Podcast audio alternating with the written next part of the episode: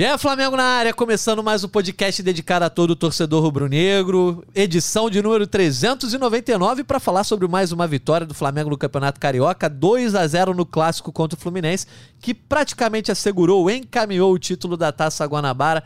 Vamos falar sobre mais uma atuação do time do Tite sem levar gols, aqui com casa cheia, hein? Sou o Jorge Natan, tem ao meu lado aqui o Caê Mota, também teremos a Letícia Marques, o Rodrigo Cerqueira e o Arthur Mullenberg, nosso senhor voz da torcida, hoje na resenha. Então, dia de clássico, antes de eu chamar o Caê, quero, quero chamar o Arthur justamente porque clássico é dia do Voz da Torcida falar. E com vitória, então, Arthur Mullenberg, seja bem-vindo, meu amigo. Galera, fala Lelê, fala Natan, fala Caezito, fala Cerqueira e fala você que tá aí vendo a gente. Porra, foi muito legal ter ganho ontem, cara. Como destaque inicial, eu só digo o seguinte: nós já temos uma base ali atrás para não deixar o inimigo jogar o adversário não joga. Agora chegou a hora de evoluir esse trabalho e começar a jogar bola. O Flamengo deixar de ser essa máquina de não tomar gol e passar a ser uma máquina de fazer gols. Como de ontem o segundo, que foi de FIFA. Boa, tá certo. Golaço marcado ali no segundo tempo pelo Everton Cebolinha.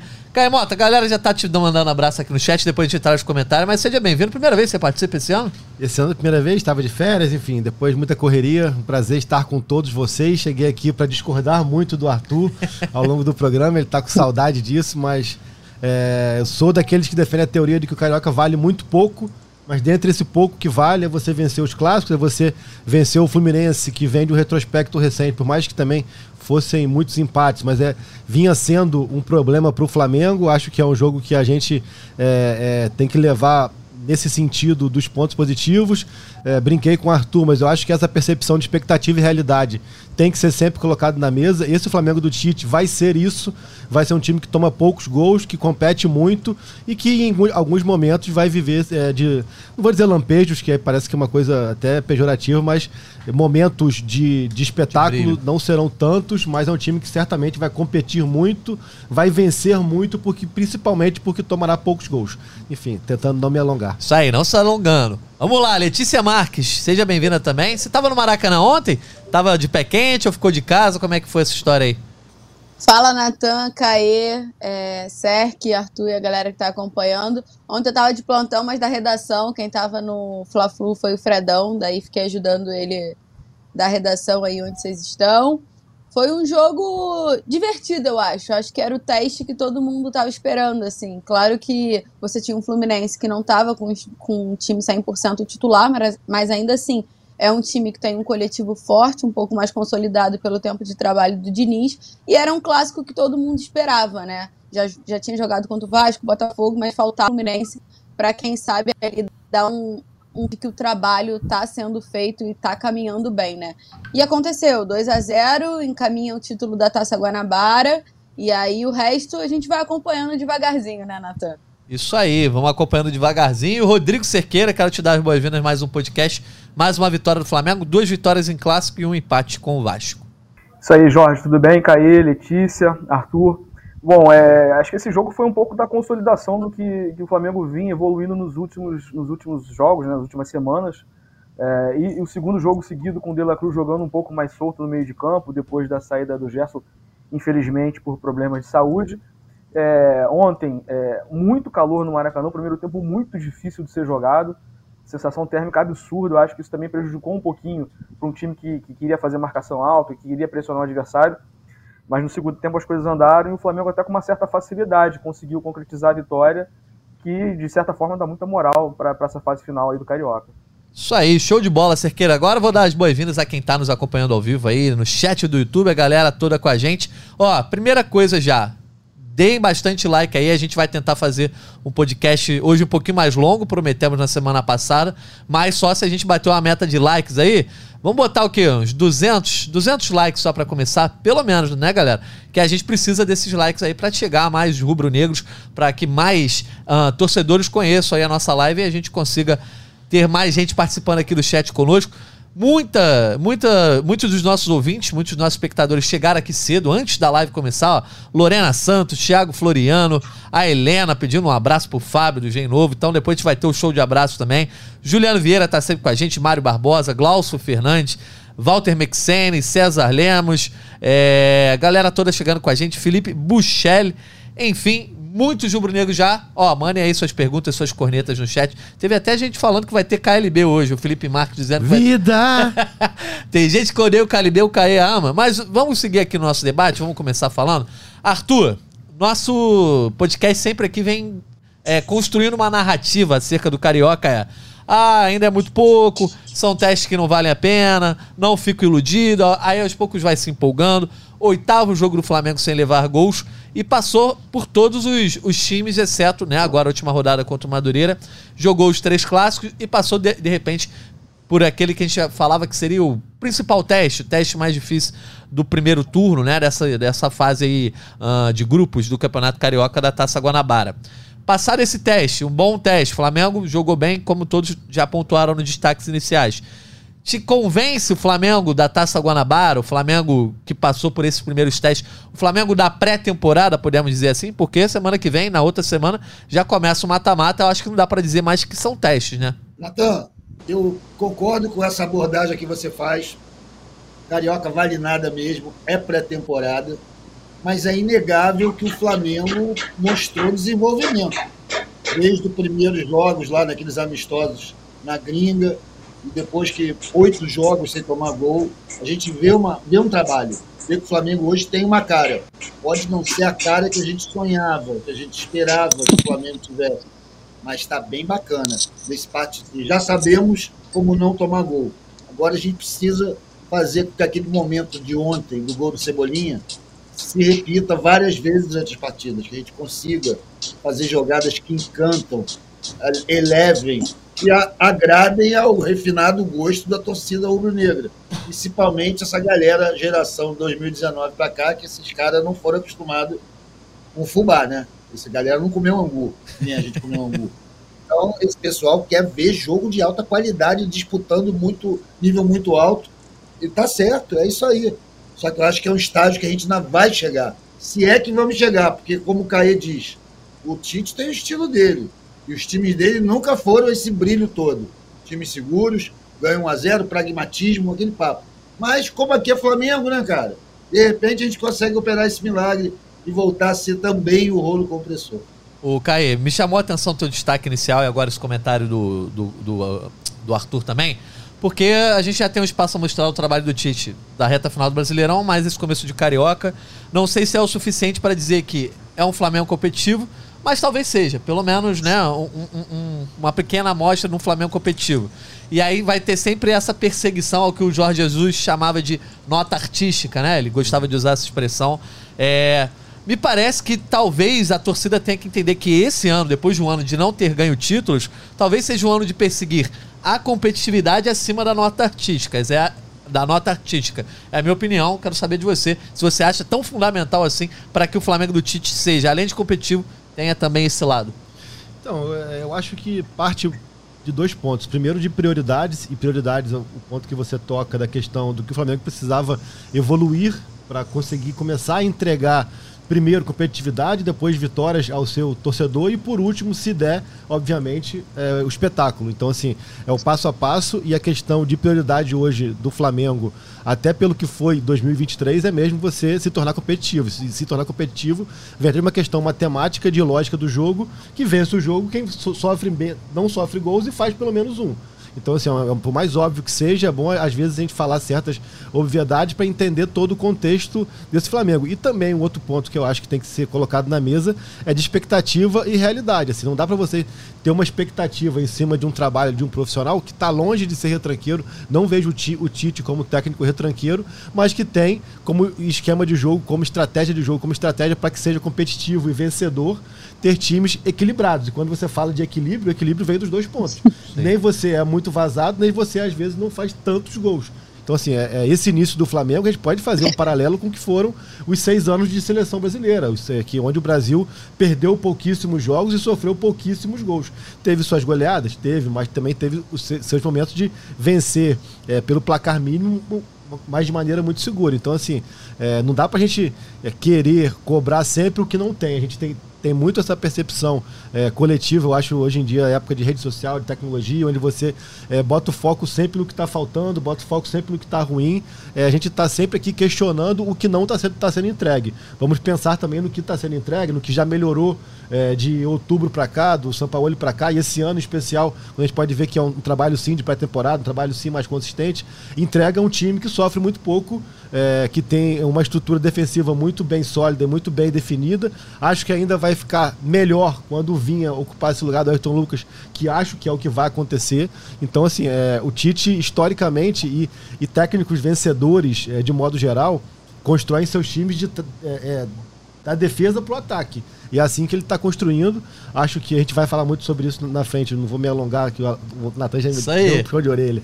É, falar sobre o destino acabou entregando para ele algo que é muito positivo, que é o De La Cruz jogando de segundo homem, onde ele performa muito mais, onde ele encurta esse caminho mesmo de você é, cada vez mais chegar rapidamente à fase é, de construção. A gente vai falar muito sobre isso, mas acho que é, é entender o que esperar. Então, porque se a gente parte de uma ilusão, é, a gente vai sempre estar tá muito mais próximo da, da, frustração. E esse Flamengo, você tem que esperar dele competitividade e vitórias seguras. O espetáculo vai acontecer uma vez ou outra, mas não vai ser o padrão, vai ser exceção. Boa, já vou dar aqui o primeiro abraço pro Fred Gomes, que tá na praia acompanhando o GE Flamengo. Esse, esse aí gosta muito ah, eu dessa Eu tenho uma resenha. dúvida aqui que eu vou levantar pros amigos assim, porque eu não sou carioca, então eu posso falar tranquilamente. Assim, Sim. Fred Gomes está na praia tomando mate ou cerveja? Porque isso do carioca ir pra praia tomar mate tá começando a irritar nesse calor também. É, né? eu acho que vale os dois, né, cara? Não, valer vale tudo. Só, é, só não vale. Mas, eu, eu, sou, eu sou, eu sou do time. Eu, então, Mas, pô... eu sou do time quando eu tô na praia. É, tipo assim, ah, tô no Rio, eu, eu tomo mais mate. Quando eu tô viajando, aí eu só tomo cerveja. Que aí viajando é mais tranquilo, né? Pô, eu só tomo mate. É verdade. O Arthur só toma cerveja, o Cerqueira também. Cerqueira mora em Niterói, região é. oceânica, né? Então Não, deve. Passou da ponte, o Mas Cerqueira, mate, a gente o, pode tudo. O mate aqui também é bom. É, o mate também é bom aqui, é melhor que do Rio, hein? Olha aí, é, rapaz. Essa rivalidade com o Niterói. Quero ver o internauta aí, mate ou cerveja, bota hoje, aí. É, bota aí, galera. Galera que é do Rio ou de, de A votação, por favor. De região litorânea, manda aí. Time cerveja ou time Vocês mate? Vocês que esperaram aqui Pedro ou Gabigol, chegamos é. com mate ou cerveja. Caio adora esses debates aleatórios. Dá uma Letícia. Monta a enquete aí, monta a enquete aí, produção. Trazendo de volta aqui pro Flamengo, pro, pro clássico de ontem, né? É, me parece que houve mais elogios ao time, né? Porque o torcedor do Flamengo tá sempre desconfiado do Tite, né? Ah, jogou bem, mas faltou isso, ganhou, mas faltou aquilo, o Tite é retranqueiro, tem que substituir assim. Ontem eu vi mais uma chuva de elogios, muito obviamente por vencer um rival que vem sendo uma pedra no sapato do Flamengo nos últimos anos, mas porque eu acho que foi a primeira vez que o time jogou um pouco mais solto e o, o golaço, né? O segundo gol ali, o gol do, do Cebolinha, é, talvez seja simbólico nesse sentido, de uma grande jogada, toques de letra, etc. Uh, mas o Flamengo Flamengo apresentou muito além disso. E você, como setorista, quero, quero ouvir aí o que, que você achou da atuação num geral. Natan, é, tu levantou essa bola, mas eu estava acabando de ler um comentário, mas eu perdi por aqui, que fala justamente que os torcedores estão reclamando do Tite, mas só tem uma alternativa, não conhecem o Tite, porque assim, é o que se espera de quem acompanha o trabalho do Tite é justamente isso que ele vem fazendo no Flamengo. E quando o Caê fala que bons times são construídos a partir de uma defesa mais sólida, foi exatamente isso que o Tite falou lá atrás, assim que ele assumiu, lá em outubro, enfim, quando ele começou esse trabalho. E é o que ele vem fazendo, né? O Flamengo vai começando a se solidificar lá atrás e isso passa muito também por um ponto que a gente deixa passar às vezes, o comprometimento defensivo da galera do ataque, assim. Você vê todo mundo é, mais comprometido real oficial. O Cebolinha falou sobre isso ontem. É, você vê diferenças na movimentação do Pedro, que era um cara que estava sempre mais à frente. Ele agora, você já vê que ele volta em alguns momentos para ajudar na marcação. Isso tudo se constrói uma equipe mais forte, mais sólida e quando o Tite fala sobre equilíbrio, ele fala a, a, o time não é não, não tá sendo bom porque ele é equilibrado só na defesa, é porque ele também tá bem no ataque. Claro que ainda precisa ajustar algumas coisas, é, precisa talvez ser um pouco mais efetivo em alguns momentos. Ontem calhou de ser, né? O Flamengo não teve tantas oportunidades claras assim, mas quando teve, marcou. Principalmente no segundo tempo, né? O Fluminense começou o segundo tempo muito melhor, o Flamengo praticamente não tinha tocado na bola. Quando pega é, no primeiro ataque, faz esse gol do Pedro, numa jogada que foi trabalhada. A gente fala do gol do, do Cebolinha por ter sido um gol mais bonito, um golaço, teve passe de calcanhar e tal. Mas assim, o gol do, do Pedro também foi uma jogada trabalhada do Flamengo. Desde lá de trás, o Flamengo chega pelo lado esquerdo, o Ayrton Lucas não desiste da jogada, consegue fazer o cruzamento. Então, assim, são etapas que o Flamengo vai, vai, vai cumprindo aos poucos e a torcida precisa entender que é isso que vai esperar do Flamengo daqui para frente. O Flamengo vai ser isso. E é o que o Tite é. E não é uma questão de que não joga tão bem e tudo mais, mas é um time que vai acertar defensivamente, o ataque vai precisar fazer os gols na hora que for construído, você vai ganhar de 1, 2 a 0, eventualmente 3, às vezes 1, 4, mas isso não vai ser a regra, como o Caê falou. O time do Flamengo vai ser assim. E o torcedor tem que começar a se acostumar com isso, porque senão vai render uma, uma dor de cabeça que não é necessária para um time que está se construindo e um time que viveu uma temporada horrorosa em 2023. Então, assim, o Tite constrói tudo de uma forma muito paciente, de uma forma muito calma, e precisa que o torcedor também seja paciente, calmo e entenda que agora esse é o Flamengo. Ô, Cerqueira, e chamar atenção mais uma boa atuação com o time no 4-3-3, né? Com a escalação que o Tite vem mantendo aí no, nos últimos jogos, Luiz Araújo e Cebolinha nas pontas. E agora com o De La Cruz atuando ali nesse segundo homem de meio de campo, na ausência do Gerson. E despertando muitos elogios da rapaziada. De La Cruz já se tornou uma peça importante para essa equipe? Sem dúvida. É, esse, esse é a melhor posição para o De La Cruz, é que ele joga mais solto no River Plate. Em várias partidas ele, ele também atuava dessa forma. Eu acho que quando ele estava no 4-4-2, logo nos primeiros jogos, ele estava muito ocupando o mesmo espaço do Arrascaeta. Então os dois agora com mais espaço, os dois com, com mais campo para trabalhar, o Arrasca mais perto do gol, o De La Cruz mais no início da construção das jogadas. E, e é legal da gente citar essa questão é, defensiva do Flamengo, entre aspas, porque muito se fala né, que o Tite era um técnico que tinha trabalhos defensivos, e não é. O Flamengo joga com um volante só, só tem um volante. A Letícia estava falando agora sobre os, os, jogadores terem comprometimento. Quando o Flamengo avança a marcação, quem está mais à frente, às vezes é o Arrascaeta, o Pedro e o Cebolinha. O Luiz Araújo, que tem mais velocidade, é um ponto, é o cara que volta mais com o Varela para ajudar, para não deixar aquele corredor ali solto. Então, assim, num time de futebol, mesmo quando você tem jogadores de alto nível, jogadores de nível acima da média, não é só distribuir colete, né? É, você tem que trabalhar, tem que colocar isso na cabeça dos caras, tem que colocar isso no dia a dia, porque senão não funciona. Você pode fazer cinco gols, você vai tomar seis, se o time for uma bagunça, como aconteceu várias vezes ano passado.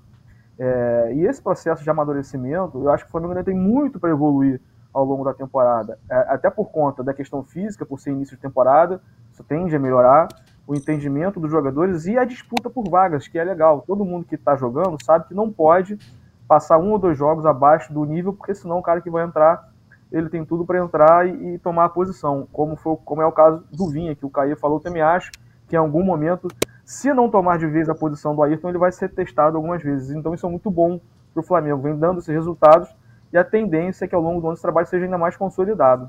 Boa, vou deixar uns abraços aqui pra galera que tá com a gente no chat, tá mandando também as saudações. Daqui a pouco eu vou chamar um vídeo especial do espião estatístico. Uma novidade aqui no GE Flamengo.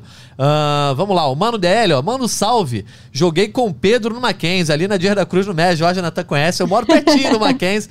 O Pedro, que de fato era de lá, da, lá do Médio, jogou, jogou no Mackenzie. Um abraço pro Mano DL, ó. Muita gente mandando abraço para você, Caio, ó. Maurício Guimarães, Gabriel Bressan, campista igual o Caí, que tá internado no hospital com dengue. Que mais isso, ligado cara? aqui. Melhores aí, o campista Melhoras! Galera, tem que ficar ligada na dengue aí. Aqui no Rio de Janeiro também, por exemplo, tá num grande surto. Então, se liguem na dengue, melhoras aí pro campista igual o Caí, todo mundo que tiver com problemas aí. Larissa Almeida dizendo, ó, tava onde, Caí? Carnaval em Farol de São Tomé. Já foi tempo, já, já foi, foi tempo. Caí é o homem de família agora. Um abraço pro Sérgio Lima, que pediu um abraço para a nação lá de Natal, no Rio Grande do Norte. Enfim, Felipe Buchelli, que compartilhou aqui um momento importante, mandou um abraço pro Arthur, pro Fred Gomes. Enfim, muita gente mandando um abraço Cerqueira, pra Letícia. Vamos, antes de a gente seguir o nosso debate aqui, chamar um vídeo do Espanho Estatístico O João Guerra trouxe alguns dados aí legais uh, da partida de ontem do clássico entre Flamengo e Fluminense. E a gente vai ouvir o que o João tem para falar e depois a gente comenta. Fala galera, fala Jorge Natan, galera do GF lá, pessoal que está assistindo a gente. Eu sou o João Guerra do Espião Estatístico e eu vim falar um pouco sobre a vitória do Flamengo sobre o Fluminense no clássico de ontem no Maracanã. Bora lá? O Flamengo teve um pouco menos de posse de bola do que o Fluminense ao longo do jogo, mas isso não quis dizer muita coisa. Foram 45% de posse de bola para o Flamengo, 55% para o Fluminense, mas em questão de finalização o rubro-negro foi muito melhor. Foram 13 finalizações ao longo do jogo inteiro contra apenas 4 do tricolor. E um dos grandes responsáveis por isso, pelo Flamengo, foi Pedro, que fez um gol, uma assistência e deu três finalizações ao longo do jogo. E com esses números no clássico de ontem, Pedro chegou a 7 gols e uma assistência em 2024 pelo Flamengo, o que o torna o líder em participações em gols do rubro-negro no ano. E o nome que também precisa ser destacado no Flamengo é o de Agostinho Rossi. Já são 751 minutos do goleiro argentino sem ser vazado pelo Flamengo. São sete jogos oficiais em 2024 e o jogo contra São Paulo na última rodada do Brasileiro de 2023. O último gol sofrido por ele foi o de Luciano. Desde então, ele se tornou o goleiro mais, há mais tempo sem ser vazado pelo Flamengo no século XXI, superando a marca de Diego Alves em 2018. E parece que a posição que por muito tempo foi uma dor de cabeça para o Flamengo encontrou um dono. É isso, galera. Essa foi a participação do Espião Estatístico aqui no GF Lá. A gente aqui sempre trazendo dados e curiosidades para vocês. Boa, João. Valeu. Um abraço para você, para toda a galera do Espião Estatístico. Arthur, eu sei que, né, questão de tática, etc, não é muito a sua, mas eu quero pegar algumas coisas que o João comentou. É, por exemplo... Elegância para me chamar de burro. Gostei. jamais. Jamais. Você, você entende do rubro-negrismo, algo que é fundamental aqui uh, nesse podcast. Por exemplo, Rossi, né? Um cara que chegou ali sob desconfiança, teve que se manter firme. Tá começando a ganhar a confiança da torcida, e aí eu pergunto para você que você é a voz da torcida. Uh, Pedro ontem acabou sendo, inclusive, aplaudido depois de ser vaiado. Eu tinha separado aqui um comentário sobre isso. Uh, depois eu trago aqui o comentário. Mas quero te ouvir aí sobre algumas atuações individuais que, no geral, me pareceu que as atuações individuais transformaram um pouco também a postura do Flamengo com relação aos outros clássicos. Não tinha gostado muito da postura do Flamengo contra o Botafogo, contra o Vasco. Me parece que contra o Fluminense essa postura teve um pouco, é, digamos, mais compatível com o que é um clássico né, do, da, da rivalidade no Rio. Total, Natan. Eu, pô, eu, cara, eu sou o cara mais indicado para falar sobre esse assunto mesmo, porque eu peguei no pé de todo mundo desde o começo da temporada. Né? É verdade. E confesso para você, já tinha gostado muito da última atuação do Flamengo. E foi a primeira que eu achei que estava maneiro, que estava começando a ficar bom. E ontem eu fiquei satisfeito demais com o jeito que o Flamengo jogou. Inclusive, pô, os caras que eu pego no pé um tempão, como por exemplo o Varela, tá jogando bem, cara. Não tem como dizer que não. O Fabrício Bruno, ele tem as limitações dele. Ele não é o craque que eu sonhava para ele. Mas ele cumpre o papel. Assim como o nosso amigo Léo Taquara, porra, tá lá ele vai chegar lá mesmo, tá fazendo. Ontem achei até que Beijinho jogou bem, agora tem o Vinho, uma tremenda de uma sombra. Então ali a defesa arrumou. E o Rossi, o Rossi, cara, eu acho assim, parece loucura falar isso, mas ainda não foi devidamente testado, né? Ele, pô, na hora que o bicho pegou no ano passado, ele abriu o bico. Mas ele não tinha feito a pré-temporada com, com o time, com o elenco, estava se adaptando, vindo para outro país. Agora, eu estou botando fé, torcendo para ele acertar. E ele está dando uma sorte danada, porque esse pessoal que fica ali na frente dele, os zagueiros, tá funcionando. Né? O Tite armou um jogo bom para ele ali. Ele ontem estava até fazendo graça, saindo lá para atacar, estilo Júlio César. Bom, ele parece que é uma das grandes qualidades dele é o jogo com o pé, né? Mas eu, eu boto fé nele, cara. Eu boto fé nele. Eu acho que o Flamengo não precisa se preocupar no momento com o goleiro. Concordo com o João Guerra, que depois de muito tempo parece que a gente acertou. Mas é aquele negócio, meu irmão, o goleiro. Goleiro é loucura, porque um jogo ruim a gente já não vai mais querer ver a cara dele. Então, é um perigo. E continua, mas é assim, a torcida é injusta pra cacete com o goleiro, né? Onde, onde coitado pisa, não nasce grama, irmão. Ele não pode vacilar. Ele é a última. A frase é nova, hein? Você que inventou, Arthur? Você que inventou essa pois frase? É. Tô criativo, irmão. Tô criativo. É interessante. Mas a real é essa. Goleiro, coitado do goleiro. Ó, eu achei aqui o comentário que eu tinha falado sobre o Pedro, né? O Walter Mexenes. Muito bom o comportamento tático do time e exemplar da torcida, que aplaudiu muito o Pedro. Afinal, o atacante é que foi. é o atacante que fez mais gols e filhos até aqui na temporada. Então, saúde aí pros filhos gêmeos do Pedro aí, a mulher do, do Pedro tá grávida. O, o, o Caio, outro, outro comentário aqui, sim, muitos comentários que tem pintado aqui, tô, tá me chamando a atenção no chat, é essa coisa de, ah, sou a favor do De La Cruz, mas muita gente acha que para ser a favor do De La Cruz tem que ser crítico do Gerson, inclusive melhoras pro Gerson aí, vai precisar passar por uma cirurgia, enfim. Depois a Letícia pode trazer um pouco mais de informação sobre isso. Mas o César Lemos, por exemplo, Gerson ainda é o melhor. O cara ataca e defende como um monstro. Aí o Mano DL vem, De La Cruz joga muita bola. Gerson que não acorde. Você acha que essa composição do meio de campo do Flamengo, de repente, vai ser o, o lugar que vai dar mais dor de cabeça? Aquela história também de uma frase nova, né? Dor de cabeça boa pro Tite ao longo da temporada. Então, cara, eu acho que assim, é, pegando esse gancho da, da disputa, da concorrência, Gerson de la Cruz, ou Pedro Gabriel, ou também das críticas ao, ao, ao trabalho do Tite, assim, cara, eu acho que é sempre muito difícil e até acho que muitas vezes não vale a pena dialogar com quem está predisposto a ver o lado ruim das coisas o tempo inteiro, assim. Então, e tem, tem uma parcela é, do tor de torcedores de todos os clubes, e são os que mais gritam, os que mais se posicionam, que eles estão muito mais preocupados em sempre ver o lado ruim. A gente, a gente acabou de falar é, de uma marca que acaba caindo no colo do Rossi, a marca do, do goleiro há mais tempo sem, so sem sofrer gols no século XXI é do Rossi, mas é uma marca de todo o sistema de defensivo, é uma marca de todo o time. Assim, isso mostra o quanto que o time evoluiu na missão de evi evitar gols. Assim, é, pensando ali sobre De La Cruz e Gerson, me agrada mais nessa posição quando a gente tem um jogo cada vez mais di- dinâmico e rápido. O De La Cruz, eu acho que ele faz a bola andar mais rápido, o Gerson até por característica, é, até uma das principais características dele, aquilo de prender a bola, de circular, de girar o jogo, me agrada mais esse jogador de meio de campo que faz a bola andar mais rápido. O Gerson, ano passado, os melhores jogos do Gerson não foram como segundo volante, foram já é, em alguns momentos até aberto pela esquerda. Acho que pode ser que ele venha a disputar a posição pouco mais avançado, mas o Gerson só vai ficar à disposição, eh, se, se eu não me engano, a Letícia pode até eh, me corrigir, daqui a dois meses, dois meses e meio. Então, assim, nem tem por que ter agora esse debate. Se você me perguntar, eu acho que o De La Cruz eh, se encontrou nessa função e que bom que ele se encontrou, não que ele tivesse mal na outra, é, um pouco mais avançado ou, ou aberto pela esquerda, mas eu acho que ali ele consegue fazer com que o jogo flua melhor.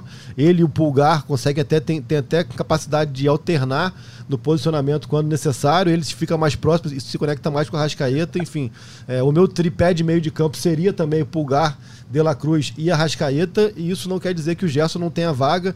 É, a gente está falando aqui de um jogador, por exemplo, que vai ficar é, Pois 50 dias fora na Copa América, então tem tudo isso também que tem que entrar no pacote. Pode perder mas- quase quatro meses da temporada, né? Entre Ah, lesão em- e Copa em América. Copa América, exatamente. Né? Então, assim, falando do Gerson, né? E aí você tem o caso é, do De La Cruz. No caso, eu, eu pensando no De La Cruz na Copa América e o Gerson atuando ali, mas repito, o Gerson é, do ano passado performou melhor, nem foi nessa função. A gente está tá falando de um Gerson de 2020, 2019, enfim. é, são problemas que não tem que estar na mesa nesse momento. Eu vou voltar ao que eu falei da, da predisposição, quase que sempre, em ver problemas onde não existem. né? Eu acho que esse Flamengo apresenta até aqui muito mais soluções do que problemas, e acho também que a gente está no dia 26 de fevereiro e a gente tem que entender o que, que é uma construção de uma temporada. O Flamengo vai ter um jogo realmente relevante, pelo menos na forma que eu é, é, absorvo e analiso é, o calendário brasileiro lá para meado, para fim de março, que é quando começar fase de grupos de Libertadores. Essa época da temporada é mesmo para você é, alicerçar o que vai te entregar realmente nas grandes competições. O Carioca é para isso. O Carioca é uma competição que o Flamengo, infelizmente, talvez tenha que vencer, porque senão o outro vai acabar vencendo.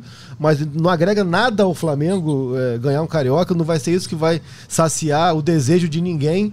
É, mas acaba que é melhor ganhar do que perder. ó. É outra frase também É. bem criativa, né? Muito só criatividade. Ó, É, já... Mas enfim. Vou botar o reloginho. Caê. Não, é isso, cara, porque eu acho que acaba que se, se- se debate muito problemas em épocas do ano que agregam muito pouco, cara. Assim, Show.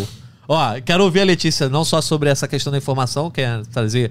A galera que tá ligada no GE já leu lá a matéria sobre o Gerson, enfim, cirurgia vai ser importante pra corrigir lá questão que ele teve nos rins, né? Uh, mas, Letícia, quero te ouvir também sobre De La Cruz, porque, assim, para mim, o, o, legal do De La Cruz atuando, seja um pouco mais na frente, mas acho que é mais influente ali nessa fase de construção do jogo, é porque o De La Cruz vai para dentro, ele acelera o jogo muito bem. Ele não tem essa coisa de ficar rodando, rodando, rodando, que é um problema de alguns jogadores aí talentosos do Flamengo. E o De La Cruz, eu acho que isso é simbólico no segundo gol, por exemplo, que é, sai de uma cobrança de falta ali, o De La Cruz recebe, já gira, já vai para dentro toque, toque, toque, daqui a pouco tá lá o golaço. Enfim, acho importante o Flamengo ser um pouco mais rápido na definição das suas jogadas. Mas vai lá, Letícia, fala aí de La Cruz, Gerson também, a questão médica do Gerson. Natan, começando pelo Dela Cruz, é, participei pouco do podcast esse ano, né? Mas uma das vezes que eu participei, eu ainda estava lá nos Estados Unidos na pré-temporada. E, se eu não me engano, foi logo depois que ele fez o primeiro jogo, que foi contra o Philadelphia. É, e eu falei, óbvio, não era parâmetro para nada, assim, mas assisti do campo, o Serk estava lá comigo. E é, é, encantador ver o Dela Cruz, porque ele tá em todos os lados a todos os momentos. Então você vê um cara que parece uma formiga. Ele sai correndo ali por ali, ele tá do lado esquerdo, tá do lado direito, tá no meio, ele puxa, ele acelera muito o jogo. E eu senti isso já na pré-temporada. Como eu falei, ontem eu não fui ao Maracanã, o Serk tava por lá e eu falei, Serk, e aí? E aí ele falou, cara, bizarro, assim, porque justamente agora ele parece que ele se encontra, né, nessa posição como segundo volante, são as melhores atuações dele até o momento. E acho que por tudo que a gente já falou aqui, não, não vou nem ser repetitiva, mas assim, é um cara que realmente se encontrou ali. Ele acelera o jogo, ele faz o Flamengo pensar muito mais rápido, ele não segura ali. E é um cara que ele também marca, então enfim, eu acho que tem tudo para dar muito certo dela Cruz. Claro que tá nesse início aí, dois meses ainda, menos, não sei nem, tem nem 10 jogos, eu acho, com a camisa do Flamengo. Mas você já vê que é um cara que, que vai fazer a diferença e já vem fazendo a diferença. O Gerson não é um problema para agora, é, é um problema para o Tite no futuro. O que, que o Tite vai fazer? Não sei. Mas trazendo aqui, né, o Gerson vai ficar um pouco mais de dois meses fora por conta dessa necessidade dele de fazer a cirurgia. Recapitulando, ele sentiu dores abdominais né, no último fim de semana, né? No último fim de semana não, já tem duas semanas. É, ele se internou, ficou 48 horas internado, é, foi uma infecção renal é uma hidro, hidronefrose. Até deixei aqui salvo para eu não, eu não perder o, o, o, nome. Assim, em termos médicos, não vou entrar muito, mas um, um resumo muito básico, assim, é uma obstrução no, no tubo que liga o rim à bexiga. Basicamente isso. Daí ele vai precisar fazer um. Ele tomou medicamento, obviamente, internado. Depois ele continuou com a medicação em casa, fez uma nova bateria de exames e sentiram a necessidade de, de fato, fazer esse processo cirúrgico, que, ao que tudo indica, é um processo simples até, é, só para corrigir essa, esse, esse tubo, né, esse canal, assim e dois meses de recuperação, mais ou menos dois meses a dois meses e meio. Ou seja, a gente está falando de um Gerson que só vai voltar a atuar em abril para maio. Abril, abril para maio, o Flamengo já vai ter estreado no, na Libertadores, no Brasileiro, possivelmente. Então, assim, é um outro cenário, porque assim, ele vai voltar, mas ainda vai precisar se recuperar, ainda vai ter ritmo. E talvez ele seja muito importante no momento em que o em que o Pulgar e o Dela Cruz estejam é, não, o Pulgar ali no meio, né? O Pulgar, Dela Cruz, todo mundo esteja na Copa América. E a gente também tinha uma esperança de ter o Gerson na Copa América. A gente Exato. ainda tem, mas acho que dá um passo atrás com essa ausência dele por dois meses, né? Então, até lá, o Tite vai se reorganizar, vai se reinventar. E eu acho que uma coisa que ele deixou claro na pré-temporada é que, por mais que ele prefira um estilo de jogo, ele encaixa o Flamengo também em outros, né? Ele jogou de duas maneiras na pré-temporada. Ele se encontra, ele jogou um pouco de 4-4-2, agora joga no 4-3-3. Então, ele vai testando esse Flamengo e nada melhor do que você ter um elenco com muita gente à disposição. Essa parada de ser a dor de cabeça boa é um problema todo pro Tite, né? E que no caso agora ele parece que ele encontrou de fato é, esse meio aí com o Pulgar, Dela Cruz e o Arrascaeta.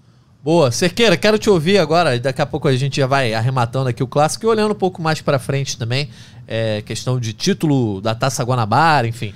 Uh, o Vinícius Medeiro perguntou aqui, ó. Uh, Caros, o desgaste físico do Fluminense por conta do jogo contra a LDU e por eles estarem focados na final de quinta atenua a ótima performance do Mengão. Lembrando que o Fluminense jogou com time alternativo, né? Mas, por exemplo, o Cano jogou, o Arias atuou, o goleiro Fábio e outros nomes aí importantes. Uh, mas quero saber de você, atenua alguma coisa, muda alguma coisa na análise desse jogo, Cerqueira? Não, o Flamengo venceu o jogo, venceu jogando bola, conseguiu é, é, várias vezes bloquear o, os ataques do Fluminense. Você falou muito bem, o Arias jogou, o Arias é um jogador muito perigoso, é, o Douglas Costa jogou também, um jogador muito perigoso, mas é, de certa forma, claro que teve o desgaste da, do jogo na altitude, mas em clássico, você deixar de jogar ou, ou alegar que está mais focado no jogo à frente, eu acho muito perigoso, é, principalmente pro lado do Fluminense, porque aí você perde, você cria um ambiente mais tenso, vai jogar agora já vindo de duas derrotas, o jogo de ida e esse jogo agora, para ter que inverter o resultado na, na, nessa semana. O Flamengo jogou muito bem ontem, jogou muito bem da mesma maneira contra o Boa Vista, veio numa evolução.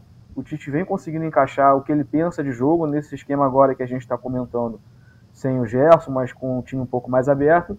Então, ontem o Flamengo teve os méritos para vencer o Fluminense, poderia até em determinado momento ter feito mais gols, porque o Flamengo conseguiu recuperar muitas bolas por conta da pressão alta e ali acabou se atrapalhando um pouco no, no passe final, na finalização.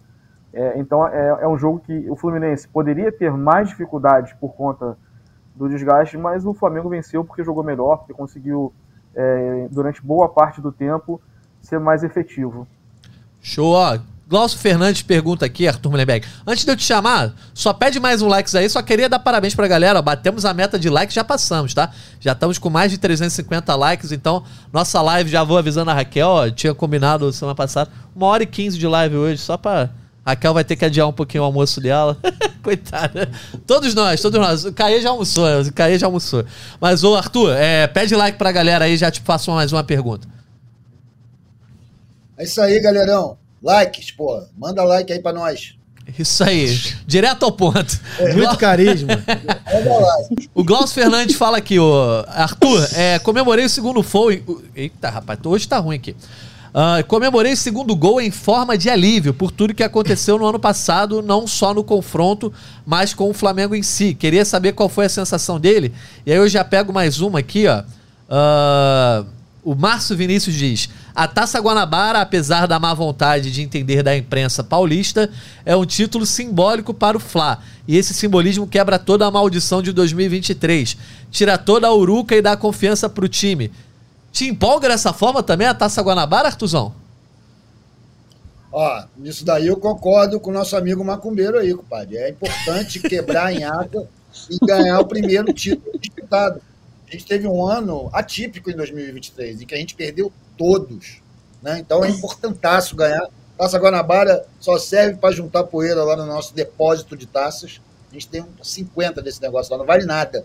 Né? Mas está tudo certo, é importante ganhar. Sim, sim, importantíssimo. Eu concordo com o amigo, concordo, eu é também comemorei da mesma forma com o Glaucio, porque, cara, a gente perdeu dois carioca para o Fluminense, meu irmão. Isso é vergonha. O Flamengo deixou o Fluminense ser campeão da Libertadores. Outra vergonha. Então, a gente está ali com eles atravessados na garganta. É nosso filho, porra. A gente ajudou a fundar os caras. Não pode dar esse mole. Imagina deixar esses caras ser campeão carioca. Tá louco, isso aí é proibido. Não gosto nem de falar. Mas é óbvio que é muito importante para a torcida alijar o Fluminense de qualquer competição importante. Se passar na nossa frente, a gente tem que fazer como fez na Copa do Brasil: eliminar o Fluminense. E a gente tem essa chance agora no Carioca. Talvez esse seja o Fla-Flu esse de ontem, tenha sido o Fla-Flu menos importante de todos que vão ter ao longo do ano. Né? Sabe lá quantos serão. Mas esse de ontem realmente não vale nada. Vamos ter provavelmente ou na semi ou na final do Carioca. E esse que a gente tem que prevalecer. Isso é importantão. E antes que mude de assunto eu esqueça, que eu ando com a memória meio ruim, galera, é, eu queria falar sobre o Igor Jesus. Por quê? O Igor Jesus tem agora um, a gente tem um ponto de comparação com o pulgar. E o pulgar já começa a mostrar algumas coisas que a gente não via, porque a gente estava numa carência tão grande de alguém ali fazendo aquele meio, como, por exemplo, essa tendência dele ao cartão amarelo com muita facilidade. Isso é verdade. E aí eu me lembrei do Ayrton, em 2009. Vocês lembram do Ayrton? O Ayrton jogava três jogos e ficavam fora, porque ele tomava cartão em todos os jogos. Né? Gabigol teve a sua fase também disso. Aí a gente, o Torozinho vinha fazer aquele meio-campo em 2009 por causa disso. E vejo que o Igor Jesus, esse, tudo bem, jogou contra o Boa Vista e contra o Bangu, Mas, meu irmão, o moleque tem uma categoria ali. Eu acho que ele segura uma onda. Joga com, com inteligência, com uma certa finesse que me, às vezes falta no, no pulgar. Apesar do pulgar bater de fora, pulgar ser um cara que brigão, que é bacana, ele dá esses mole. Eu acho que ele exagera. Aquele carrinho ontem do, do cartão dele foi ridículo, né, pai? Quer comentar, Ia pra Caio? lugar nenhum, maluco. É isso. Quer Não, comentar? de acordo, eu acho que assim, eu só discordo de, na, nos pontos entre aspas, de, de, questionamento ao Pulgar. Eu acho que o Pulgar realmente ele se excede em alguns momentos, ele, mais do que o de ontem. O cartão que tira ele do jogo contra o Atlético Mineiro no ano passado é ainda mais marcante, então acho que falta nele. É, e ele tem experiência suficiente para controlar esse ímpeto em muitos momentos, mas é, é, um jogador que entrega muita capacidade de saída de bola, de construção, como você falou, de arremate de fora da área. E o que mais é, me chamou a atenção positivamente nesse processo de amadurecimento do Igor Jesus.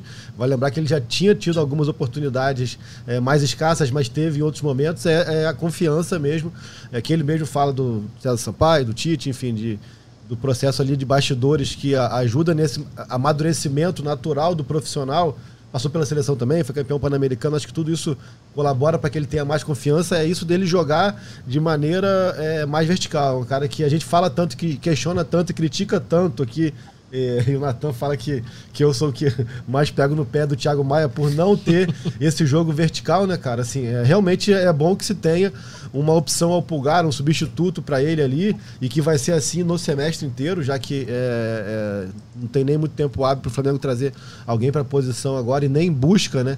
É, esse garoto com essa capacidade de, de manter o mínimo de um estilo de jogo que interfere muito menos na, na engrenagem, né? A gente falava aqui também algumas vezes no ano passado o quanto que os zagueiros acabavam ficando sobrecarregados e expostos por tabela é, quando jogavam com o Thiago, ju justamente por terem que dar essa quebrada de linha, por ter que ultrapassar a linha do Thiago, porque o Thiago muitas vezes devolvia a bola para eles, carimbava para trás ou para o lado.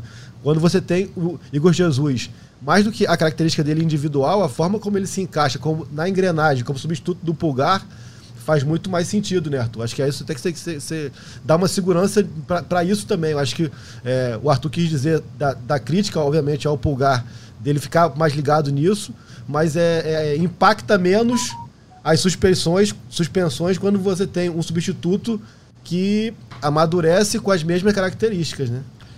Boa, é isso. É isso, e aquele negócio que você falou. O cara vai ser convocado toda hora lá pelo Chile, porra. Tem que ter alguém no nível dele para entrar e se desempenhar. É Acho que passa muito por isso, cara. É, Falou-se muito nesse início de ano de, da, da não busca por laterais, né? É, direito, perdão. É, e, cara, assim, é, os desfalques brasileiros são ainda uma incógnita. A gente vai começar a ter uma percepção a partir de sexta-feira, quando é a primeira convocação do Dorival. É, olhando assim, acho que o Pedro é quem mais tem, tem possibilidade. Mas o Flamengo sabe que ele vai jogar nove rodadas já com cinco titulares fora. São cinco, cinco titulares que não são possibilidades. É, são com certo, certeza né? convocados os quatro uruguaios mais o Pulgar. Então, assim, é, observar e testar e dar rodagem para quem vai ter essa oportunidade é, ali em junho, julho, é importante. Né? Boa. Letícia, vamos lá para falar com você agora sobre a situação do Flamengo nessa Taça Guanabara. Flamengo com a vitória se consolidou na liderança do, da Taça Guanabara, 24 pontos, agora 3 a mais que o Fluminense e basicamente, né, assegurou, encaminhou aí o título uh, desse turno, que é simbólico aqui no Rio de Janeiro, né? uh, por conta do saldo de gols. É óbvio que o Flamengo pode perder para o Madureira na última rodada e o Fluminense venceu o Botafogo e aí ficariam os dois com 24. Só que o Flamengo tem nesse momento saldo de 19 gols, 11 a mais do que o Fluminense tem 8. Então, o Fluminense, além de torcer para uma derrota do Flamengo, teria que tirar esses 11 gols de saldo. Então é muito difícil. Então a gente pode dizer que está encaminhado o título. E aí, olhando para as semifinais, para o mata-mata. Flamengo consolidando essa liderança, a primeira colocação, é, pegaria o quarto colocado, que nesse momento é o Vasco. Pode ser ainda o Botafogo ou o Nova Iguaçu. Né? Se o Botafogo uh, vence, o Vasco perde, o Botafogo ficaria ali na quarta colocação, né? E aí passaria deixando o Vasco de fora. E o Vasco, se vencer e o Nova Iguaçu perder, o Vasco ficaria em terceiro e o Nova Iguaçu em quarto. Então, né, o Flamengo ainda tem três alternativas, digamos assim, para rivais. Uh, quero saber se você acha que é importante né, esse título simbólico. Eu considero o seguinte: é, a Taça Guanabara para mim não representa nada, eu acho que já foi o tempo. Mas esse Campeonato Carioca ganhou importância com relação aos últimos anos. Primeiro pela ausência de taças no ano passado e segundo para né, impedir, obviamente, um tricampeonato de um rival. Acho que seria muito importante para a confiança do Flamengo na, na, temporada. Quero te ouvir. E entre os rivais aí, é, de repente o Flamengo teria alguma preferência? Melhor que pe pegar o Nova Iguaçu, que seria aquela carne assada. Quero ouvir a galera falando disso no chat também.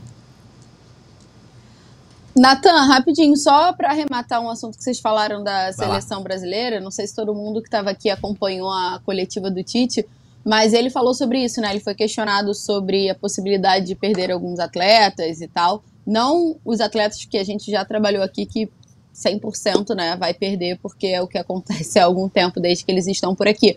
Mas assim, pensando em seleção brasileira mesmo.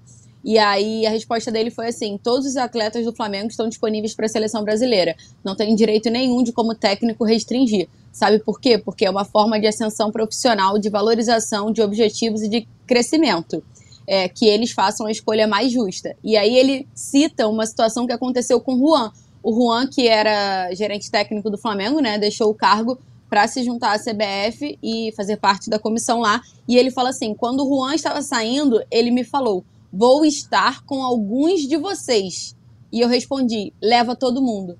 Falei de coração, porque isso é um reconhecimento profissional para cada jogador. E o Flamengo nos dá condições de ter peças para reposição.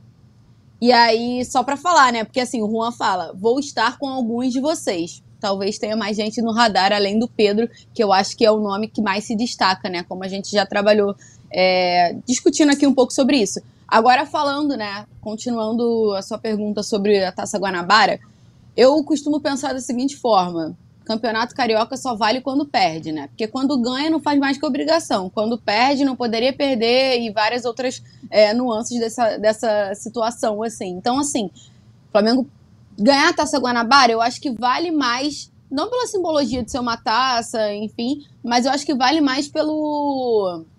O meu nome, gente? a vantagem na, na semifinal, né? Ah, quem, quem é o primeiro colocado leva a vantagem na semifinal, não tem a vantagem na final, mas tem a vantagem na semifinal. Então acho que isso é um tanto quanto proveitoso, independente de qual, de qual for o adversário. Falando um pouco na questão do adversário, é, não sei se o Flamengo preferiria pegar o Nova Iguaçu, se a gente fosse pensar assim. Tite elogiou o Nova Iguaçu na, na entrevista coletiva, se eu não me engano, foi nessa mesmo do Fla-Flu ou foi na, na partida contra o Boa Vista, não me lembro.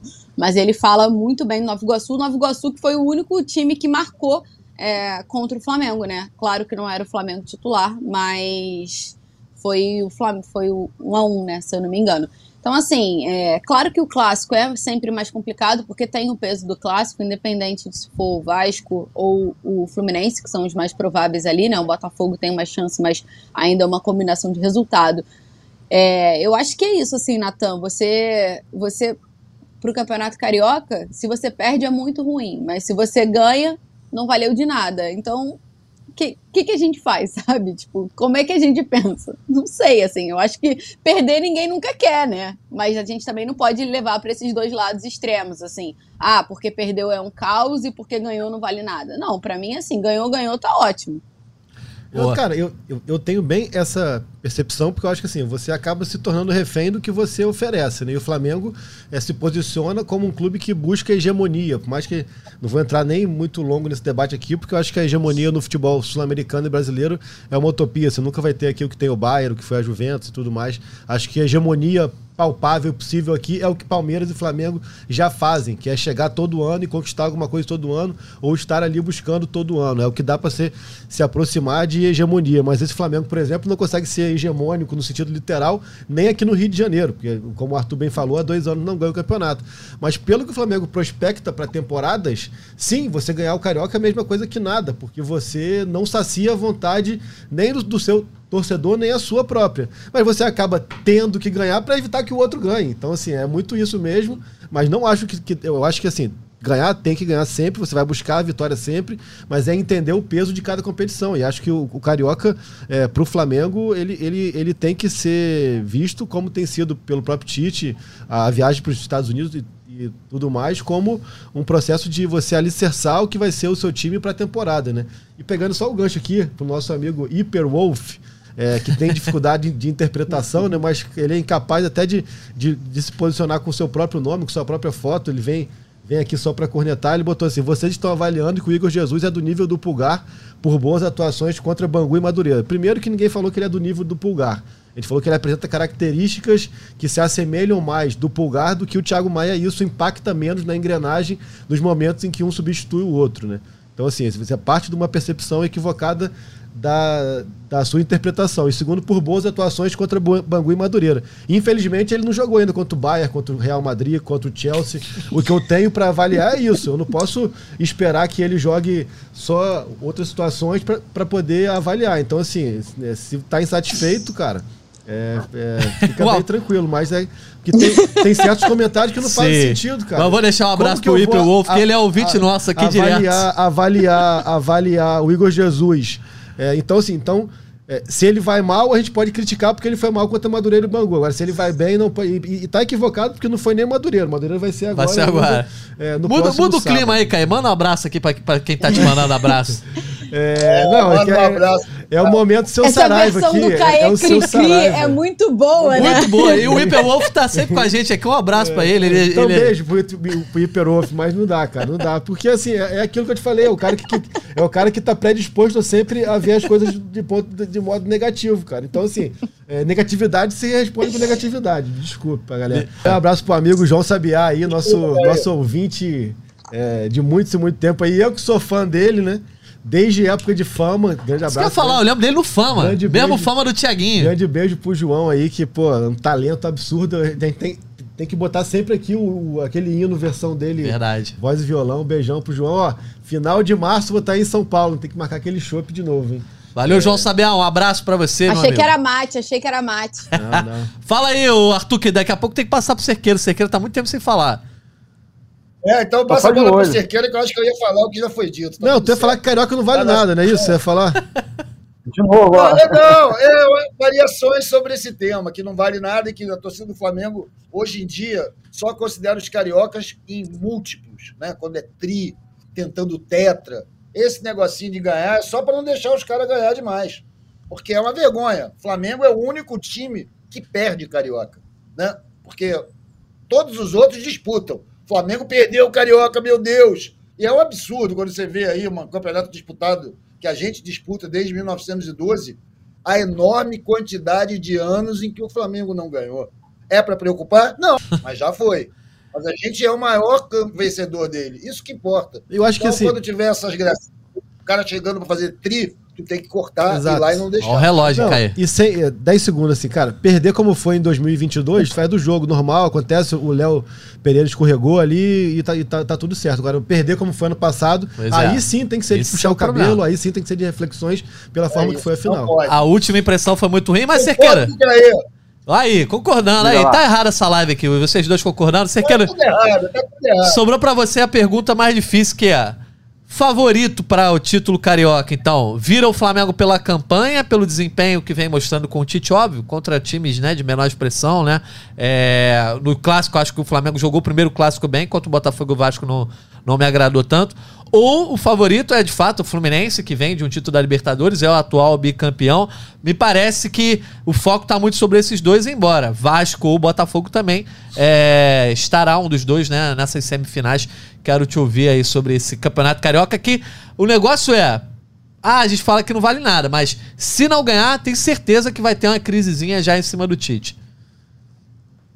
Natan, é muito, muito, parecido com o que o Davi Luiz falou lá na pré-temporada sobre a importância dos amistosos. Não vale nada, mas se você perder é um caos, né? Eram jogos que não valiam nada, mas se tivesse perdido era um caos. Já empatou contra o Orlando City, já não ficou, já não ficou bem na foto, né? É, sobre a questão do favoritismo, sim, o Flamengo é, é, o favorito. Apesar de tudo que aconteceu ano passado, continua com um elenco muito, muito forte, com um trabalho agora consolidado. É, o Fluminense voltou um pouco depois para começar a pré-temporada, porque jogou o Mundial e está em vias de disputar a Recopa Sul-Americana agora, um título que não tem. É, acho que muito do que o Fluminense vai chegar na final passa por esse jogo dessa semana, é, até em questão de, de ânimo, de, de, moral. Mas eu acredito que o Flamengo é favorito. E, é, jogando contra o Vasco e Botafogo, ainda mais, apesar de ter tido dificuldades contra o Vasco, não foi um jogo fácil. Poderia ter tomado gol em alguns momentos ali. Contra o Botafogo já foi um jogo mais controlado, mas assim, é, muito mais de posse de bola do que de oportunidades de gol. Foi fazer o gol já aos 46. Agora o time vem numa, numa crescente bacana nessa, nessa reta final da Taça Guanabara. Então acredito sim, o Flamengo é favorito.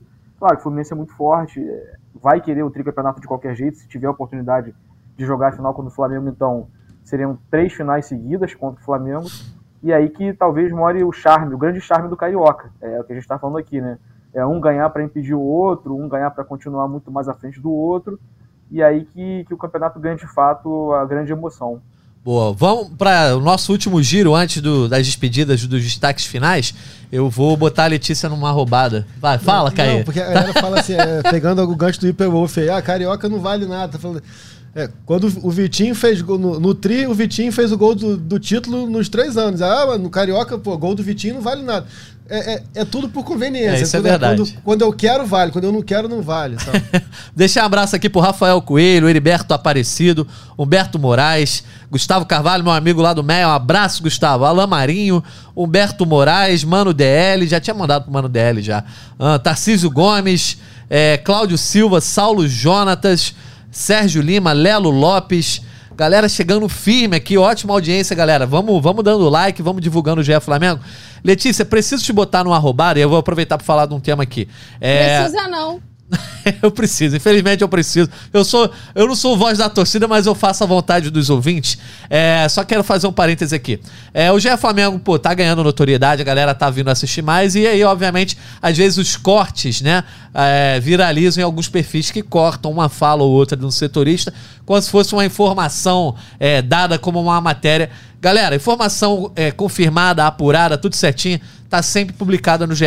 Globo pelos nossos setoristas, Thiago Lima, Fred Gomes, a Letícia Marques também, o Caemoto, o Rodrigo Cerqueira, os nossos donos da informação. É, então, sempre que vocês virem o corte do GE Flamengo espalhado por aí no Twitter, etc., peguem o podcast para ouvir ou vejam a live e peguem o contexto que o setorista fala também no contexto de é, quem tá ali no clube e pega também a opinião dele, né? A opinião, a visão do setorista, é o feeling do repórter o que o repórter está dizendo aqui não é apenas uma informação é, cuspida, né? Como, por exemplo, às vezes o Fred fala, ah, eu tenho a sensação de que. Tá? Dado esse parênteses, eu quero perguntar para Letícia o seguinte. Letícia, a gente está chegando aí nos não últimos... Não nada, não. Não, rapidinho, rapidinho. Só, só com todo esse contexto, acho que eu posso te perguntar. Chegando nos últimos dias aí de fevereiro, a gente sabe que a janela tá para se encerrar e há uma certa agonia sobre a chegada de, de algum reforço ou não. É, o Varela já tá agradando, a, a galera tá esquecendo um pouco a lateral direita, que o Flamengo nem procurou nomes aí oficialmente, mas tem a questão da zaga que o Léo Ortiz, que foi essa novela que durou meses e segue em aberto, uh, principalmente quando o Flamengo joga e a sa saída de bola é um é um defeito desse time, a gente pode dizer isso, né? Às vezes recorre muito ao chutão. Uh, há alguma expectativa para que tenha novidades com relação ao mercado nessa semana? Só para a gente dar uma pincelada, que é um tema que sempre movimenta muito aqui o podcast. Fiquei aliviada. É, achei que era coisa pior. Então, não, não, lá. fica tranquila. É... eu fiquei aliviada. Mas, enfim, é, Natan, ontem na saída do, do jogo, Fredão estava na, na coletiva, Serk também, mas a gente conseguiu ver depois a, a zona mista, né? O Marcos Braz, vice-presidente de futebol, passou na zona mista e foi questionado sobre o Léo Ortiz. É, o discurso se manteve o mesmo da última vez que ele tinha ido a público falar sobre a negociação com o zagueiro, que foi naquela coletiva de apresentação do Vinha e também de renovação do Fabrício Bruno, que foi no início da semana passada, na última segunda-feira. Ainda é uma sensação de tranquilidade, o Léo Ortiz continua no radar, as negociações continuam devagarzinho, devagarzinho, mas o Braz fala uma coisa que eu acho que talvez seja um ponto, assim, e depois eu levanto a bola para o Caê também complementar, porque ele está sempre por dentro desse assunto do Léo Ortiz. É, o Marcos fala que, é, como é que é o termo que ele usa? Sem desespero também, se ele, se ele não vier. Flamengo conta, né? Gostaria de contar com ele, mas também não tem desespero se o Léo Ortiz não vier. É, o Caê agora, como eu falei, né? Eu fiquei um pouquinho de férias, eu voltei agora há pouco, mas o Caê, se eu não me engano, ele. Se eu não me engano, não. Ele com certeza sabe os números de cabeça, como é que estava essa negociação. Então, assim, ainda é um cara que interessa ao Flamengo, a janela é dia 7, na semana que vem. Então ainda tem esse. Uma semana, né? Um pouco mais de uma semana por aí para o Flamengo tentar mais uma vez a última cartada pelo Léo Ortiz. Caê, levanta aí, a... recebe essa bola aí um pouquinho sobre valores que eu de fato não me lembro. Então, é, essa é uma das janelas mais longas dos, dos, últimos tempos aí. A gente pode falar que a reunião que, que onde se deu o acerto entre Flamengo e Léo Ortiz foi no dia 5 de dezembro, véspera da última rodada do Brasileirão. Houve uma reunião lá em São Paulo com os representantes e ali o acerto com o Léo Ortiz é, foi sacramentado e dali em diante dependia de uma negociação com o Bragantino. E é bom que a, galera tenha essa ansiedade, mas é natural que negociações onde o clube detentor não tem é, desespero para vender, geralmente fica mesmo para fim de janela, porque aí é até onde cada um vai tentar esticar a corda. O Bragantino vai tentar esticar a corda é, por 500 mil, um milhão de euros, que seja a mais, para poder vender. O, Flamengo vai tentar fazer valer a vontade do, do, jogador e que cada vez mais próximo dessa do fechamento da janela também é, consiga flexibilizar mais ou condições ou valores. Então, assim, é falar um pouco de como que se dá essa negociação, porque aqui a gente está muito acostumado, muitas vezes, a clubes que estão ali com a, com a faca no pescoço e não tem muito poder de barganha, não é o caso do Bragantino, até por ser clube de uma rede mundial aí, o, o, patrocinador, enfim, tudo que a gente sabe que gera ali em torno do Bragantino. Só para contextualizar, é, é, a primeira oferta do Flamengo foi de 5 milhões de euros, ainda lá em dezembro, o Bragantino pediu 12, que aí foi onde a corda estourou já de cara e o Léo Ortiz começou a ser mais incisivo na negociação, até porque o próprio Léo Ortiz entende que ele não vale isso tudo, seja pela idade, não pela bola, mas pela idade, pela condição é, do mercado. É, e com o passar do tempo foi se flexibilizando lentamente, bem lentamente. O Bragantino chegou a baixar para 10, depois teve uma parte do percentual do Léo Ortiz que ele abriu mão, no sentido de que é, para que isso flexibilizasse ainda mais. E o Bragantino hoje deseja receber algo em torno de 8 milhões e meio de, é, de euros pelo Léo Ortiz. A última é, sinalização do Flamengo, porque a gente fala muito em proposta, quando, mas é, em negociações no mundo atual o cara só bota no papel quando for para ser aceito. Então fica muito de boca mesmo, ó, eu pago tanto, eu pago tanto, pago aquilo, pago aquilo outro.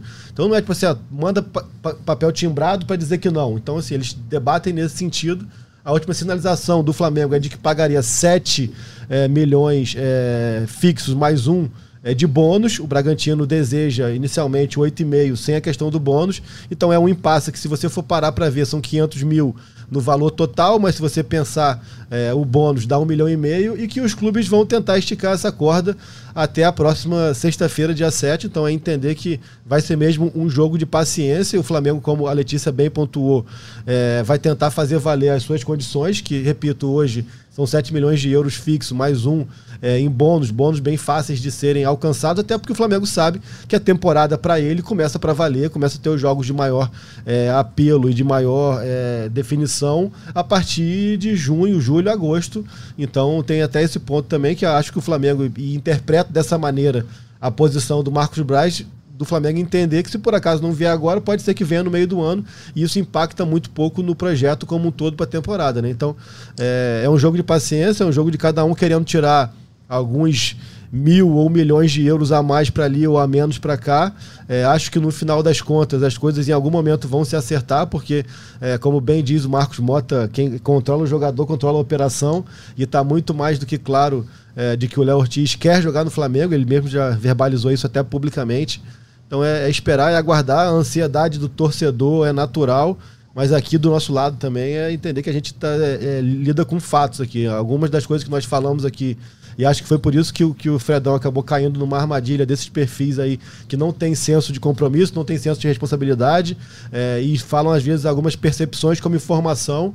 É, eu não tenho paciência para isso. Aí volta ali o Caê Cri-Cri que a Letícia fala conhecer o Saraiva, porque a gente trabalha com muita seriedade e responsabilidade para qualquer um pegar um recorte de, de, de, uma resenha e tratar como informação, né? Boa! Acabou o nosso tempo aqui, a gente tenta segurar o Caê, né, mas o homem não consegue, mas foi importante aqui esse esclarecimento sobre mercado, etc, que a galera pergunta muito. Vamos então para os nossos destaques finais, quem tiver que mandar um abraço, manda, que a gente tem cinco minutos, hein? Cinco minutos aí para fechar a nossa live. Vou começar com o Arthur Mullenberg. Artuzão, Bom te ter aqui depois de uma vitória em clássico. Vamos ver se nas semifinais seu sorriso continua e você vai continuar abrindo aqui os podcasts de vitória. Bom, prazer estar com vocês. Estava com saudade da Letícia, do Caê também. E você, Natan e Cerqueirinha, estão sempre aqui. Galera, obrigado. Olha só, hoje eu fiz um negócio em homenagem ao nosso querido amigo Fred Gomes, que eu quero aqui fazer um destaque, pela análise que ele fez do jogo, galera. Eu acho que ele está encontrando um mix entre informação factual e opinião muito legal. E eu recomendo a todos que leiam essa análise dele do, do Fla-Flu, que ficou muito bacana. Eu já cumprimentei ele pessoalmente, achei muito maneiro. Eu espero que continue assim, arrebentando. Eu adoro ler coisa boa de futebol. E para não e homenageá-lo de uma forma torta, eu anotei o nome aqui das pessoas que falaram comigo, mandando abraço. Vou falar rapidinho. Felipe Buchetti, Rodolfo Pergentino, Luca Maia, o Daniel dos Santos Malta, o Wesley Ramon Vasconcelos, Abraço para Tianguá, Ceará. Caveira Psicodélica, Hey Ho, Let's Go. Lucas Penetra, o Mexenes Melômano, estamos sempre trocando ideias sobre música. E a Alessandra Martins, que me perguntou sobre a minha dieta, que ela está achando que eu estou sequinho. A dieta se chama mielofibrose, Alessandra, mas ela deixa você no osso. Mas eu não recomendo nem para o meu pior inimigo, tá? Um beijo para todo mundo, obrigado pela moral aí, adorei os likes e que a gente continue aumentando a nossa audiência aqui. Um beijo também para a galera da equipe, todo mundo que está aí no backstage. Valeu a Pampa, obrigado. Mengão sempre. Boa, Arthur. Saúde para você sempre também, meu amigo. Obrigado pela tua participação. Obrigado, irmão. Ó, semana que vem, depois eu vendo o peixe da semana que vem aí. Mas vendendo o peixe do Fred Gomes, mais um show de Fred Gomes, ó. Análise Flamengo faz de primeiro teste de fogo um jogo fácil com arte, eficiência e segurança. Vale a leitura. Vamos lá, Letícia Marques, teu destaque final, teus abraços também. É, já que vocês estavam falando da análise do Fredão durante o podcast, eu dei uma mensagem para ele, porque eu adorei o lead, né? O primeiro parágrafo tá muito bom, porque ele faz um trocadilho muito bom nisso.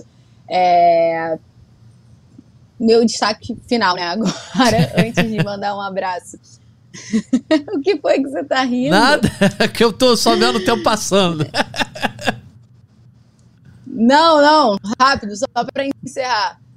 Flamengo e, Madure... e Madureira no sábado, jogo no Maracanã. Aí uma, uma vitória. Se, se vencer ou empatar, o Flamengo é campeão da Taça Guanabara. Então, para a torcida aí que tá com saudade aí desse gostinho, sair feliz do Maracanã pode ser um bom momento para começar o ano com o pé direito ali, né? Porque nada desse vai muita coisa. Vai com o Gabriel Leonan, que faz aqui o podcast, mas ele não está por aqui hoje, mas ele me cobrou da última vez que eu participei que é o nosso estagiário. Então, ó, Gabriel, um beijo para você, aguardo você para fazer o podcast aqui com a gente também. Boa, abraço aí pro Gabriel, também já deixando um abraço aqui pra Raquel Vieira, que tá cobrando a gente que ela tá certa. Estamos passando do tempo já, Letícia. Valeu, um abraço para você também. Já passo para você, Caê. Cerqueirinha, um abraço, meu amigo. Rio de Janeiro, muito melhor que Niterói, mas tudo bem. Jamais. Joelho, joelho nunca será italiano, irmão. O resto a gente conversa. Bom, um abraço para todo mundo aí. É, acho que é uma semana bacana para o torcedor do Flamengo comemorar essa vitória no Clássico. E sábado, não tenho dúvidas que é um jogo para concretizar a, a Taça Guanabara e as vantagens aí nas semifinais e finais do Campeonato Carioca. Boa, isso aí, Cerqueiro. Um prazer estar contigo. Um abraço. É, Caia Mota, prazer ter você aqui. Chegou de última hora aqui, casa cheia, mas deu pra gente falar, acho que deu pra todo mundo comentar. Caê não tinha participado ainda nessa edição, essa edição não, nesse ano. Tamo junto, hein, Caê? Tamo junto, prazer. É, meu destaque final é que, que a torcida valorize e aproveite esse momento no Flamengo se tornando um time competitivo. E o importante é isso, acho que mais do que projetar espetáculo, projetar hegemonia, é, é olhar para o que está acontecendo e entender que tem muita coisa boa acontecendo. E é isso, eu volto aí, falei muito, agora fui rapidinho. Boa aí, tá certo. A gente vai se ajeitando aqui. Galera, vou deixar uns abraços, já vendeu o peixe da próxima edição, ó. Uh, abraço pro Murilo Almeida, dizendo que é bom demais acompanhar o podcast ao vivo que ele interage e passa mais rápido o tempo de um jogo para o outro. Renan Moura dizendo que assistiu pela primeira vez e que os rostos, os rostos né, são todos diferentes do que ele imaginava. A galera é feia mesmo, Renan. Ter, isso aí você vai ter que se acostumar. Eduardo... Eu não, eu, hein? tá bom, Letícia. A gente poupa dessa, então. Eduardo Alves, quero entrar no show de abraço, apesar do Fredão não estar presente. Um abraço, Eduardo Alves. O Fredão tá presente, tá ouvindo a gente da praia, tá no chat aí. Um abraço para você. Pro Daniel dos Santos Malta, pediu um abraço pro pra Friburgo. Pro Francisco Silva, também a galera lá de São Paulo. Francisco, um abraço. Quero deixar um abraço pro Igor do Meia, que tem a tatuagem do Flamengo. Ele pediu pra eu falar assim. Encontrei ele sexta-feira no bar lá no Meia. Um abraço para ele. E pro Gabriel Ângelos, melhor personal aí também do Grande Meia. Aniversário dele aí na, na última semana. Ele que me apresentou o Igor. Gabriel, tamo junto, hein? Amanhã a gente estará junto ali se exercitando.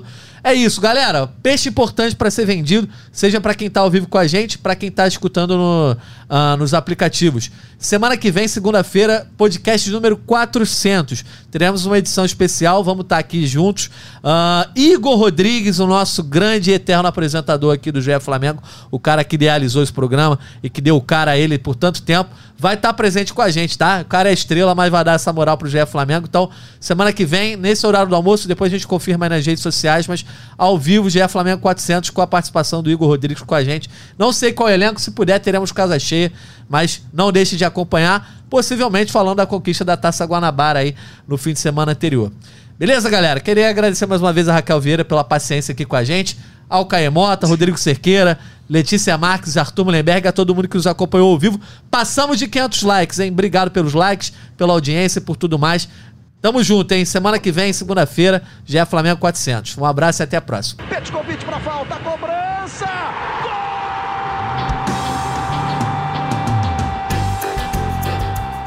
Sabe de quem?